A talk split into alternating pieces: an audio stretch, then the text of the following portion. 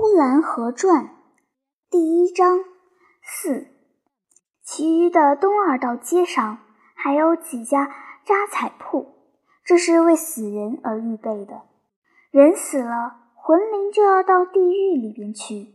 地狱里边怕是他没有房子住，没有衣裳穿，没有马骑。活着的人就为他做了这么一套，用火烧了。据说到阴间就样样都有了，大至喷钱兽、聚宝盆、大金山、大银山，小至丫鬟使女、厨房里的厨子、喂猪的猪倌，再小至花盆、茶壶、茶杯、鸡鸭、鹅犬，以及窗前的鹦鹉，看起来真是万分的好看。大院子也有墙院。墙头上是金色的琉璃瓦，一进了院，正房五间，厢房三间，一律是青砖红瓦房，窗明几净，空气特别新鲜。花盆一盆一盆的摆在花架子上，石柱子、金百合、马舌菜、九月菊都一起的开了。看起时不知是什么季节，是夏天还是秋天。居然那马舌菜也和菊花同时站在一起，也许阴间是不分什么春夏秋冬的，这且不说。再说那厨房里的厨子，真是活灵活现，比真的厨子真是干净到一千倍。头戴白帽子，身扎白围裙，手里边在做拉面条，似乎午饭的时候就要到了，煮了面就要开饭了似的。院子里的牵马童站在一匹大白马的旁边，那马好像是阿拉伯马，特别高大，英姿挺立。假若有人骑上，看样子一定比火车跑得更快。就是呼兰河这城里的将军，相信他也没有骑过这样的马。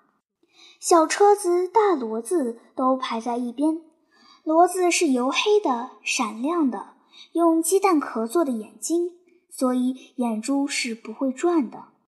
大骡子旁边还站着一匹小骡子，那小骡子也特别好看，眼珠是和大骡子一般的大。小车子装横的特别漂亮，车轮子都是银色的，车前面的帘子是半卷半掩的，使人得以看到里面去。车里边是红堂堂的，铺着大红的褥子，赶着车的坐在车沿上，满脸是笑，得意洋洋，装饰的特别亮，扎着紫色的腰带，穿着蓝色花丝和的大袍，黑缎鞋，雪白的鞋底，大概穿起这鞋来，还没有走路就赶起车来了。他头上戴着黑帽头，红帽顶。把脸扬着，他面视着一切，越看他越不像一个车夫，好像一位新郎。公鸡两三只，母鸡七八只，都是在院子里静静的啄食，一声不响。鸭子也并不呱呱的乱叫，叫得烦人。狗蹲在上房的门旁，非常的守直，一动不动。看热闹的人人人说好，个个称赞。穷人们看了，竟觉得活着还没有死了好。正房里窗帘、被阁、桌椅板凳一切齐全，还有一个管家的，手里拿着一个算盘在打着，旁边还摆着一个账本，上边写着：东烧锅欠酒二十二斤，东乡老王家昨借米二十担，白旗屯一人。昨送地租四百下吊，白旗屯二傻子共欠地租两千吊。这一下写了个四月二八日，以上是四月二七日的流水账，大概二八日的还没有写呢。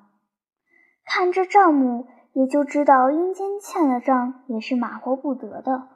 也设了专门人才，即管账先生一流的人物来管。同时，也可以看出来，这大宅子的主人不用说就是个地主了。这院子里边一切齐全，一切都好，就是看不见这院子的主人在什么地方，未免的使人疑心，这么好的院子而没有主人了。这一点似乎使人感到空虚、无着无落的。再一回头看，就觉得这院子终归有点两样。怎么丫鬟、使女、车夫、马童的胸前都挂着一张纸条？那纸条上写着他们每个人的名字。那漂亮的和新郎似的车夫的名字叫长鞭，马童的名字叫快腿。左手拿着水烟袋，右手抡着花手巾的小丫鬟叫德顺。另外一个叫顺平，管账的先生叫妙算，提着喷壶在浇花的侍女叫花姐。再一细看，才知道那匹大白马也是有名字的，那名字是贴在马屁股上的，叫千里驹。其余的如骡子、狗、鸡、鸭之类没有名字。那位在厨房里拉着面条的老王。他身上写着他名字的纸条，来风一吹，还呼咧呼咧地跳着。这可真有点怪，自家的仆人自己都不认识了，还要挂上个名签。这一点未免的使人迷离恍惚，似乎阴间究竟没有阳间好。虽然这么说，羡慕这座宅子的人还是不知多少。因为的确，这宅子是好，清幽娴静，鸦雀无声，一切规整，绝不缭乱。丫鬟使女照着阳间的一样，鸡犬猪马也都和阳间的一样。阳间有什么，到了阴间也有。阳间吃面条，到了阴间也吃面条。阳间有车子坐，到了阴间也一样有车子坐。阴间是完全和阳间一样，一模一样的，只不过没有东二道街上那大坑子就是了。是凡好的一律都有，坏的不必有。